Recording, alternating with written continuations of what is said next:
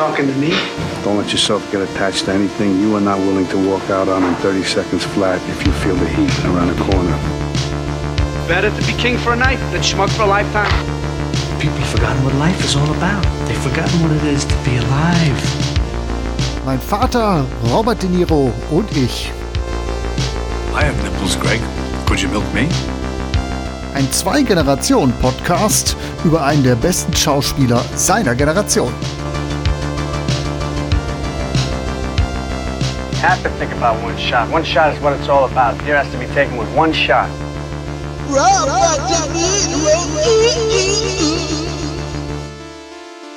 Folge 67, mein Vater Robert De Niro und ich mit dem Sohn und Vater das Trüffelschwein. Das Trüffelschwein. Da musst du mir jetzt mal die Überleitung erklären. Hallo. Ja, du hast doch letztes Mal gesagt, du hast da jetzt eine Rosine auf jeden Fall rausgepickt und ich habe dich dann doch zum Trüffelschwein am Ende der letzten Folge auserkoren. Du hast doch gesagt, heute, heute, da sprechen wir mal wieder über einen unbekannten Film, eine versteckte Perle. Das wird eine Überraschung. Genau. Und jetzt, ich erinnere mich wieder dunkel. Da schlugen deine Robert De Niro Detektoren aus, haben rot aufgeleuchtet und laut äh, geschallert. Und dann bin wir mal gespannt, äh, ob dich dein, dein Sinn denn hier heute auch richtig hingetragen hat in diese Folge. Bin ich mal gespannt. Dann schauen wir mal. Wir werden sehen, wir werden sehen. Mal sehen. Worüber reden wir denn heute? Dann hause doch mal raus, die Perle. Ja, wir reden heute über die Brücke von, von San Luis Rey.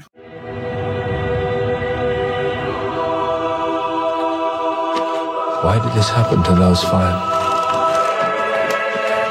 Within ten minutes, it would have been me. So I resolved to inquire into the secret lives of those five persons and to surprise the reasons of their taking off. The result, as we know, was this torrid testament. If you'll permit, what I wrote down were the particulars of these precious portraits.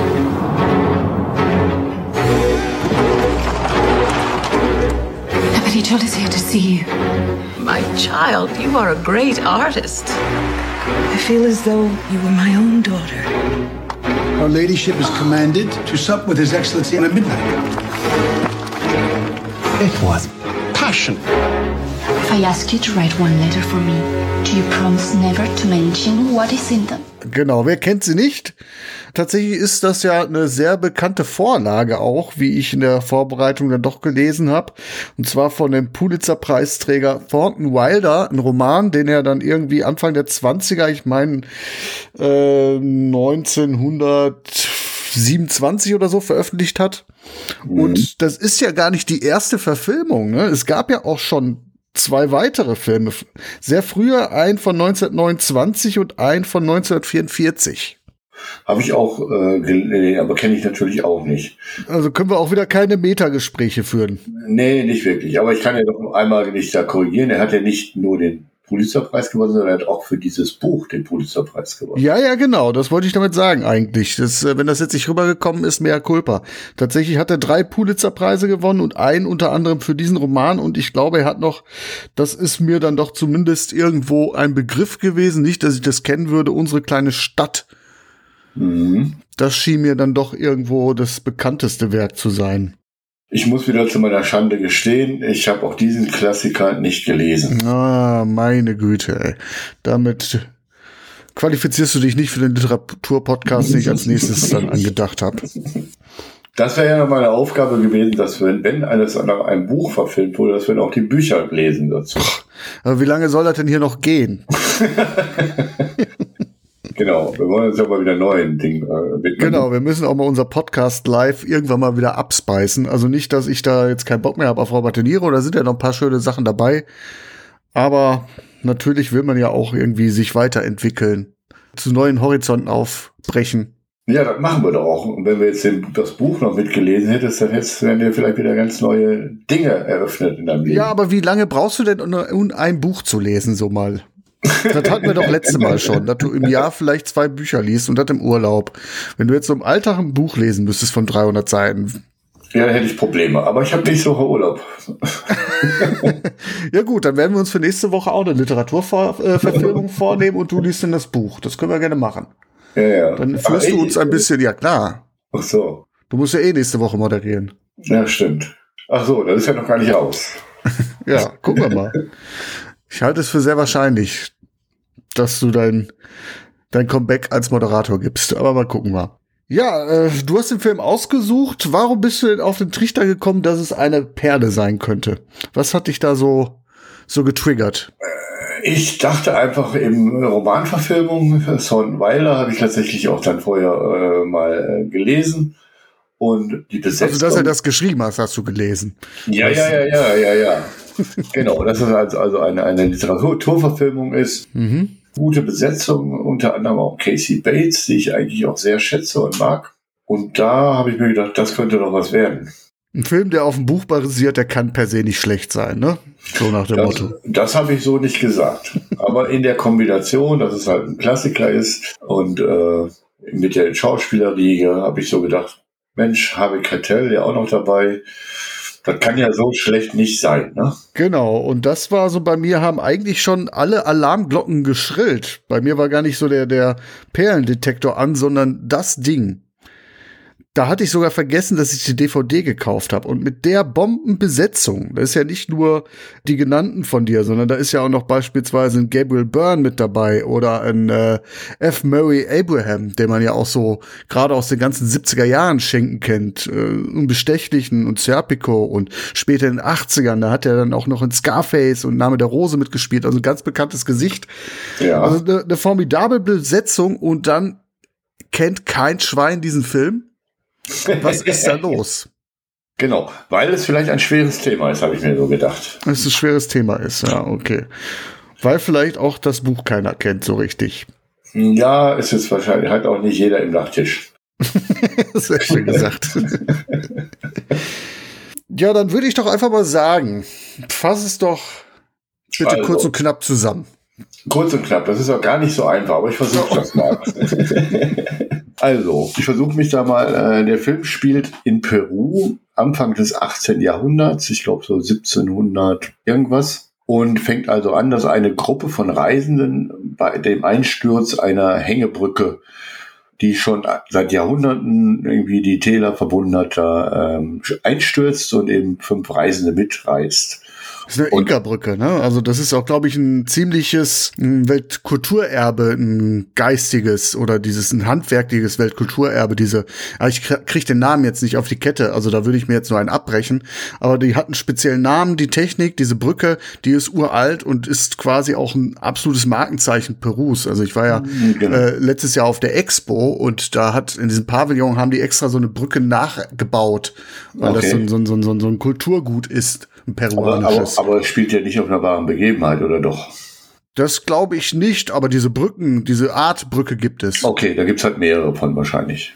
Ich weiß nicht, ob es die immer noch so gibt. Es gibt, glaube ich, so ein paar, die bewahrt werden, aber das ist so eine Tradition, die durchaus Gefahr läuft, auszusterben, weil das wirklich uralt von, von Brückenknüpfer zur Brückenknüpferin und so weiter weitergegeben wurde. Okay. Ja, auf, auf jeden Fall ist bei diesem äh, Unglück der Mönch Juniper zugegen, gespielt von Gabriel Byrne, du hast ja schon erwähnt, dass er mitspielt, der eigentlich selbst davor war, diese Brücke zu überqueren. Er fragt sich dann eben, ob es dann göttliche Bestimmung ist, war oder ein Zufall. Und ähm, weil diese Brücken stürzen eigentlich nicht so ein.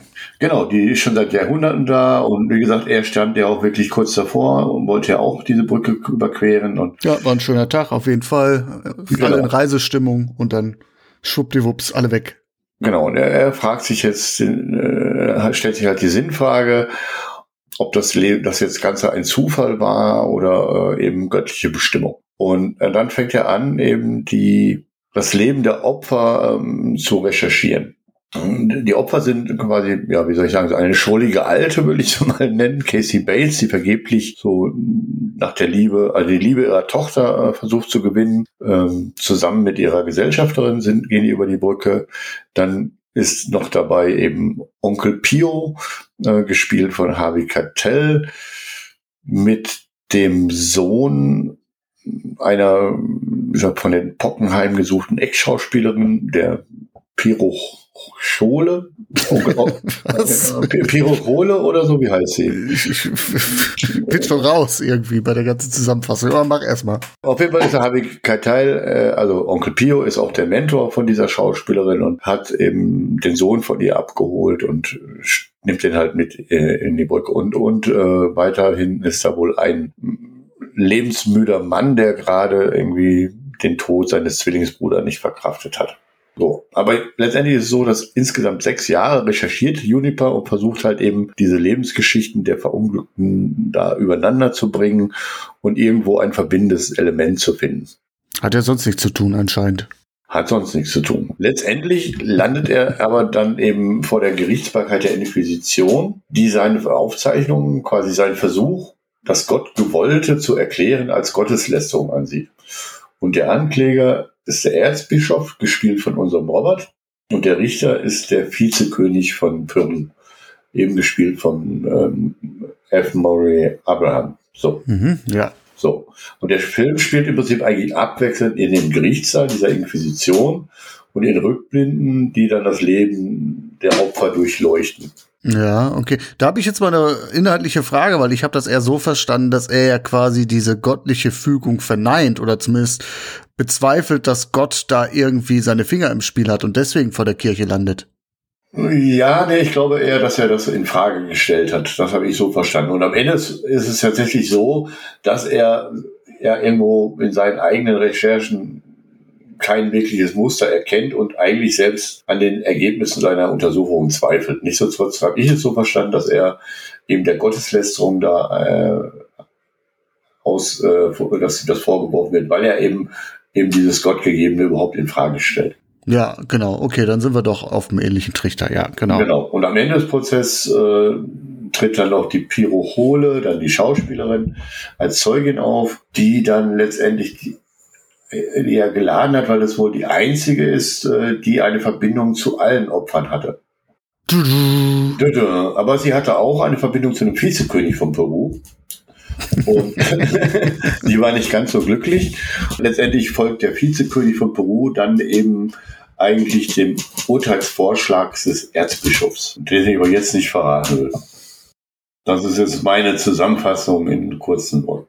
Ja, so ist der Film, so wie du ihn erzählst, ja gar nicht so uncool. Das klingt ja irgendwie so nach einem nach einem Mindfuck-Film irgendwie, wo nachher irgendwie alles ineinander geschnitten wird, also mit versetzten äh, Timelines und da noch eine Vorausblende, da eine Rückblende und solche Nummern. Ja, also die grundlegenden Fragen und so finde ich schon, dass er ganz interessante Fragen aufwirft. Ja, auf dem Papier, definitiv. Jetzt, wo du mir das so sagst. Ich habe vieles davon nicht gesehen. Habe ich aber dann schön zusammengefasst, ne? Ja, auf jeden Fall. Äh, ne? Soll ich dir den Film erklären? Wäre auf jeden Fall hilfreich. Ja, aber ich sehe schon, du hast da jetzt bestimmt was zu meckern. Ich habe da jede Menge zu meckern oder vielleicht auch gar nicht, weil ich die Hälfte des Films einfach nicht geguckt habe. Oh, das ist ja. aber jetzt ein Frevel. Das ist ein totaler Frevel, mache ich auch selten und höchst ungern. Also selbst hier äh, Greetings oder so lasse ich zumindest nebenbei laufen. Und hier habe ich einfach gesagt, so, ne, mir reicht's. Nach einer Dreiviertelstunde habe ich auf die Uhr geguckt und habe gedacht, ey, mein Leben zieht an mir vorbei, ich könnte irgendwas Besseres machen. ich bin in den Film überhaupt nicht reingekommen. Ich fand den höchst langweilig. Unter uns zu Hause hieß der Film dann nur noch die Brücke von San Luis Schnarch. Ich bin absolut nicht abgeholt worden. Es war öde bis zum Abwinken und irgendwann habe ich gesagt, okay, ich spule vor, ich will zumindest sehen, wie die Brücke abstürzt. und dann habe ich aber noch irgendwie ausgemacht. So, das war noch so, das, äh, das wollte ich mir noch geben, aber ansonsten habe ich den Film echt nicht ertragen. Das ist natürlich aber ganz krasses Urteil. Also ich äh, fand den Film auch ziemlich langatmig. Du hast ihn in zwei Sitzungen geguckt, hast du mir ja verraten. Das liegt jetzt, das liegt jetzt nicht unbedingt daran, dass ich, ich habe jetzt, ich wollte halt nicht vorspulen, na, wie du es vielleicht gemacht hast.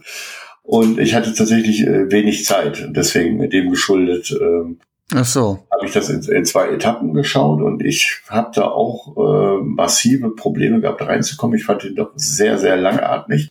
Fand die zweite Hälfte aber dann wiederum besser, muss ich gestehen. So gegen Ende hat er mich dann doch irgendwie so gekriegt.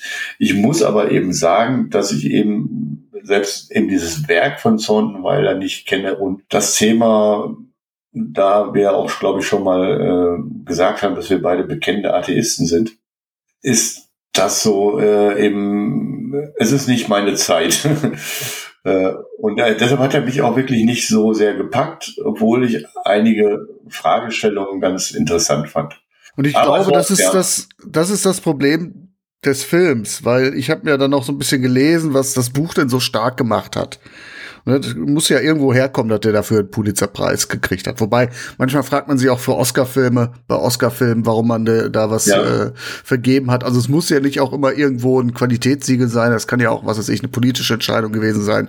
Oder mhm. jemand kannte äh, den einen in der, in der, war ein guter Freund von ihm und hat dann dem einen Preis zugeschustert. Solche, solche, solche Dinge gibt's ja auch. Aber ich habe gelesen, dass das Buch relativ stark diesen philosophischen Gedanken im Mittelpunkt stellt. Ja. Und davon habe ich in dem Film ja gar nichts gesehen. Es ist mhm. ja eigentlich eine Geschichte von irgendwelchen Seelen, die alle irgendwo ein, ihr Herz verloren haben, unglücklich verliebt sind, Liebe nicht erwidert bekommen oder äh, jemand verstorben ist oder so. Ja. Und das fand ich dann also im Film relativ schmonzettenhaft. Es ist das inszeniert. Also ich habe gedacht so, äh, der Film, der spielt, also der Film ist 2004 gedreht, der sah optisch aus wie 84, also das Bild ganz grobkörnig und äh, Kamera-TV-Niveau und äh, dann muss ich auch sagen, ey, die Schauspieler, ne? Keiner, keiner von den Granden, ne? Es sind ja Granden in dem Film, spielt irgendwie authentisch. Das sieht aus, als würden wir eine Kostümparty machen, als würden wir ein Krimi-Dinner machen und uns, weiß ich, als McMoneysack und hast du nicht gesehen. Schön in Schale, in schöne, authentische Kostüme schmeißen, aber du siehst andere, du siehst Robert De Niro, den Mafia-Paten, du siehst Harvey Keitel, den Schelm, du siehst Kathy Bates in ihrer, weiß nicht, äh, schrulligen alten Rolle ja. und denkst dir so, das, das, das ist es nicht. Ich hatte tatsächlich auch nochmal nachgelesen, eben, dass eben der Film eigentlich so eigentlich sehr nah an der, an der, an der Roman ist, was natürlich immer schwierig ist, so einen Roman in, in, zwei Stunden abzuhandeln und auch Handlung und, und Dialoge sehr äh, nah aus dem Original genommen wird, auch in der Sprache. Aber, also ich denke, bestimmt interessante Ansätze, aber ich muss ja auch gestehen, ich hatte nicht ganz so den Zugang und eben auch diese Zeit, in der er spielt, dass es so, habe ich so richtig meine, meine Schwierigkeiten, kann mich da wenig in, in, die, in die Charaktere reinversetzen und war jetzt nicht sonderlich dramatisch oder so, auch diese, dieser gewisse. Da passiert nichts. Konflikt, den, den, den, den gäbe, gäbe Da passiert nichts. ja, nichts, was irgendjemand von der, äh, bei der Stange hält. Wenn du vielleicht auf schwulstige Dialoge stehst, dann kannst du vielleicht irgendwie noch das dir als, als Hörbuch geben oder so, als Einschlafhilfe. Aber mhm. sonst äh, ist der Film zu nix Tauge. Muss ich einfach so sagen. Das ist eine Katastrophe. Und es liegt jetzt auch noch nicht mehr an der Zeit. Ich meine, ich bin jetzt ja auch nicht so da im, im 17. Jahrhundert äh, verhaftet oder was. Ist jetzt auch nicht meine bevorzugte historische Epoche, aber wenn ich doch mal so an so einen The Mission denke, der ja auch in Südamerika spielt, auch zur Zeit der spanischen Eroberer, die, die sich dann auf dem Kontinent breit machen, paar Jahre früher, glaube ich, hin und weg, der hatte ja noch nicht mal irgendwelche großartigen Bilder, Landschaftsaufnahmen oder so die dich irgendwie so optisch zumindest betört haben. Ich habe geguckt, wo ist der gedreht worden? Witzigerweise in, in, in äh, Malaga. Und dann habe ich geguckt, ah, kenne ich das irgendwie, weil ich ja auch vor ein paar Jahren äh, da unten in Malaga war, aber da wird so wenig gezeigt, du hast wenig Außenaufnahmen und es ist alles so diffus und Stimmt. außer Kostüme nichts gewesen.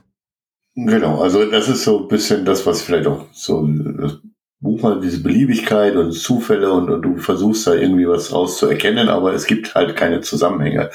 Es gibt auch jetzt nicht wirklich äh, tiefere Gründe und ich glaube, das will aber auch, dass das äh, vielleicht mit einem Sinn des äh, Buches äh, sein könnte, sage ich mal. Aber eben, ich will da jetzt auch nicht nichts. Äh ich finde es aber gut, dass du das so sagst, weil du hast den Film ja durchgestanden. Nein, ich war, ich war, Und du siehst nichts drin. Also habe ich ja gar nichts verpasst. Also habe ich alles richtig gemacht. Ja, würde ich jetzt so nicht sagen. Also für mich ist er immer noch ein Frevel, ne? Da musst du dir schon ein paar, äh, musst du dir schon sagen lassen, ne? Also wenn du deine Arbeit nicht tust hier, ne? deine Hausaufgaben nicht machst. und, ich habe hab sie nur nicht vollständig gemacht. Oder, das erinnert oder, mich, da, da kann ich jetzt mal einen Schwank auspacken aus der Uni. Da hatte ich ein Seminar zum, äh, ich glaube, Krieg in der Literatur des 16. Jahrhunderts oder so. Und da haben wir dann äh, den Simplicissimus Deutsch gelesen. Ja. Auch so ein Schellenroman. Und dann ähm, bin ich auch nicht mit der Lektüre hinterhergekommen und habe gedacht, ah, ich, ich überfliege das, ich mache schnell Reading und habe dann immer so ein paar Seiten übersprungen.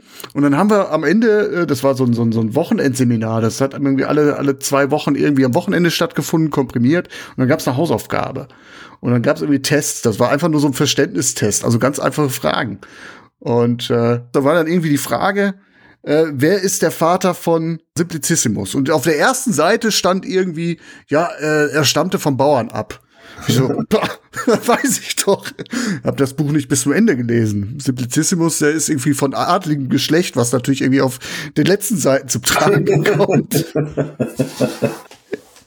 Ja. War dann auch der Kommentar, ja, äh, sie haben genau bis äh, Kapitel 6 gelesen. Liest man aus ihrer Hausaufgabe raus.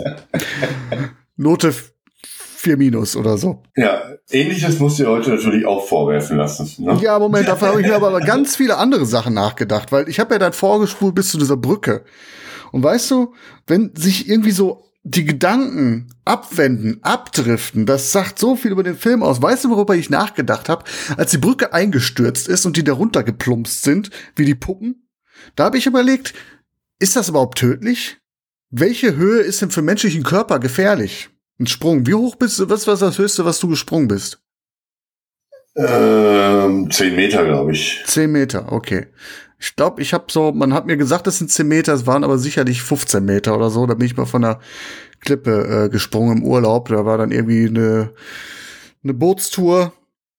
Und dann ging es in so eine Höhle rein, du bist vom Boot runter und die haben dir gesagt, ja, du musst am Ende Ende der Höhle musst du aber ins Wasser springen, also circa fünf Meter. Und dann, als wir dann da standen, sagte er, ja, sind vielleicht doch zehn. Und ich stand auch schon mal auf einem zehn Meter Brett, also es war noch höher. Aber das habe ich überstanden. Und dann habe ich mal recherchiert. Ja. Was denn so eine tödliche Höhe ist. Und das, man sagt ja immer so ein bisschen, ja, irgendwann wird Wasser so hart wie Beton, wenn du da drauf springst. Ja. Und äh, ich habe wirklich lange recherchiert, bin aber zu keinem Ergebnis gekommen, möchte aber gerne zwei Fun Facts an dieser Stelle mal präsentieren, einfach mal, damit ich irgendwas mal beizutragen habe, was inhaltlich sinnvoll ist hier heute. Weil es ist kein Fun Fact, ich habe nämlich dann festgestellt, natürlich bin ich ja, gab so verschiedene Aussagen in Foren, ja, 60 Meter kann man überleben, 120 Meter, es gibt Klippenspringer, die haben das mal irgendwie von 120 Metern geschafft, andere sagen, du kannst auch, was weiß ich, aus zwei Metern in Planschbecken springen, bist du tot. Ja. Und dann bin bin ich äh, auf die ähm, Golden Gate Bridge gestoßen. Die gilt ja als Selbstmörderbrücke, ne? Und die ist 227 Meter hoch. Und man geht davon aus, dass 95 Prozent wirklich von dem Aufprall sterben. Ja. Und 5 Prozent überleben. Aber die ertrinken dann meistens. Scheint 227 Meter schon ein ziemlich ziemlich neuralgischer Punkt zu sein. Dann habe ich aber noch weiter recherchiert und bin dann auf eine Geschichte eines Russen im Zweiten Weltkrieg gestoßen, der abgeschossen wurde in seinem Flieger. Und der ist aus 6705 Metern ins Meer gefallen. Okay. Und er hat überlebt. Schwer verletzt zwar, aber er hat überlebt. Also, da kann auch, äh, man, man hätte das überleben können, will ich damit sagen. Das war mir irgendwie dass sie alle, alle fünf tot waren? Also es war schon recht hoch und du weißt ja nicht, wie jetzt die, wie da unten die Klippen und so unter Wasser aussehen. Also die sind ins Wasser gefallen, das hat man gesehen. Also ja. alles konstruiert, finde ich, will ich damit sagen. Jetzt versuchst du aber dich irgendwie aus der, aus der Bredouille dann noch zu ziehen, dass du noch irgendwie was Sinnvolles beitragen möchtest jetzt. das war's auch. Mehr möchte ich eigentlich auch nicht mehr zu dem Film verlieren. Das ist äh, Katastrophe gewesen. Ja, gut. Äh, Robert De Niro hast du noch nicht zugesagt, komm. Äh, also ich habe den ja schon gescholten. Hat er dich als Erzbischof von Peru überzeugt? Nee, nicht sondern. Wie gesagt, ich konnte, den, also die haben wenig geschafft, die Charaktere wirklich nahe zu bringen, aus meiner Sicht. Glaubhaft zu machen auch. Ja, glaubhaft will ich jetzt nicht sagen, aber es war halt eben, ich fand am besten halt noch Casey Bates, obwohl ich die auch natürlich schon in wesentlich besseren Rollen gesehen habe. Ja. Okay, bist du so. wieder am Mikro rumfummeln? Ja, das ist gerade, habe ich es aus Versehen runtergezogen. Und das muss ich das wieder irgendwie. Ja, dann mach das doch erstmal, bevor du weiterredest. Ja, okay. Sonst kann ich, das, kann ich die Aufnahme wieder in die Tonne kloppen hier. Ich bin ja auch fertig. Okay. ja, gut, dann machen wir doch hier den Wrap-up. Ja. Vielleicht einfach noch mal zu dem Erfolg des Films. 24 Millionen gekostet, hat in den USA 43.000 US-Dollar eingespielt. Mhm. Okay, aber mal richtig, richtiger Flop. Keine Ahnung, wer da vom Marketing gesagt hat, das ist eine gute Idee. Mhm. Robert De Niro hat wahrscheinlich gesagt, ja geil, mache ich Urlaub in Spanien. aber sonst, naja, Ja. gut. So, jetzt kommen wir mal zu den Punkten, weil ich glaube, du hast denen, glaube ich, nicht ganz so viele Punkte gegeben, nämlich Ich habe hier die einstehen. Also wer das nicht schafft, mich quasi bei der Stange zu halten, dass ich dann wirklich dann auch gewillt bin zu überspringen, Okay. ähm, das ist schon, also eigentlich hätte ich wahrscheinlich gesagt, so, es ist eine zwei bis drei oder so, weil man muss ja sagen, es ist ja trotzdem kein, also es ist kein, also eins sind für mich richtig üble Machwerke so, ne, Ja. die menschenverachtend sind oder eine total krude Ideologie tragen oder die halt einfach unerträglich sind. Und in die letzte Kategorie fällt er dann doch wirklich auch rein, weil, nee, ging nicht. Ging, also jede Faser meines Körpers wehrte sich da noch eine weitere Minute zu verschwenden. Okay, dann sind wir heute ziemlich weit auseinander. Ich habe nur fünf denen gegeben, fünf Punkte. Woher? Echt? Ich fand die Idee halt auch nicht schlecht. Und ich glaube, wenn ich jetzt, Ja, glaube ich, wenn ich, wenn ich jetzt vielleicht zumindest noch mal so in Ansatzweise ähm, so auch eine Zusammenfassung von dem Buch gelesen hätte oder so ein bisschen mich da mal eingelesen hätte, was da, äh, dann hätte man vielleicht auch dem sogar noch mehr abgewinnen können. Ja klar, Aber- wenn ich großer Fan des Buches wäre, dann hätte ich wahrscheinlich mit der Zunge geschnalzt. Aber das kann doch kein Kriterium sein, da fünf Punkte springen zu lassen. Ich hab der, ich habe also, also nur weil du jetzt den nicht geguckt hast, muss ja jetzt nicht. also für mich sind das fünf Punkte. Also, wenn ich dir dann wieder sage, was du auch noch fünf Punkten gegeben hast, Ja. Righteous Kill, Motel Room 13, dann wird mir wieder kodderig. Dann machen wir Ende hier. Das reicht mir. Das ist, das ist unglaublich, ey. Diese wahllosen Fünfer hier. Aber gut, ich notiere es mir. Ja. Äh, wir hatten gerade kurz darüber gesprochen, weil wir den DVD-Abgleich gemacht haben. Jetzt habe ich es, glaube ich, wieder vergessen. Irgendwie bin ich gerade so ein bisschen löchrig wie ein Sieb. Worauf haben wir uns denn geeinigt für nächste Woche? Hilf mir mal auf die Sprünge. Das, Äh, hast, das hast du mir noch nicht verraten. Ah, das habe ich. dann, dann haben wir jetzt ein Problem. Aber ich glaube, das war in den 80ern, dann schaue ich noch mal schnell. Genau, wir springen 20 Jahre zurück in mein Geburtsjahr. Äh, der Liebe verfallen. Okay. Hm? Ja, okay. Dann habe ich heute aus seiner Sicht keine Rosine rausgepickt. Ich weiß nicht, anscheinend äh, meinst du, hättest du eine rausgepickt. Das ist für mich, glaube ich, irgendwie. Also fünf Punkte sind bei mir auch keine Rosine. Also Ja, gut, aber das ist schon so eine, so eine Konzessionsentscheidung. Du willst dir nicht eingestehen, dass du voll in die Kacke gegriffen hast. Aber gut, lassen wir das. drehen, uns, drehen uns im Scheißekreis, würde ich sagen. ich würde mal sagen, deine Eins ist halt, weil du jetzt einfach nicht wirklich geguckt hast und keinen Zugang äh, versucht hast zu bekommen. Jetzt liegt's an mir. Schieb's doch nicht auf mich. Das ist der, das ist der Film doch schuld, wenn er mich nicht abholt. Das ist doch Täter-Opfer-Umkehr, was du hier machst. Ja, gut. Ich glaube, heute kommen wir nicht ganz übereinander. Wie gesagt, es ist für mich jetzt auch kein großes Meisterwerk oder so. Ne? Also ich weiß nicht, was bei dir passieren muss, damit. Naja, gut. Hab ich auch schon. Feierabend, du kriegst jetzt auf, auf die Nüsse bei FIFA, dann ist der Abend wieder gerettet. Alles klar.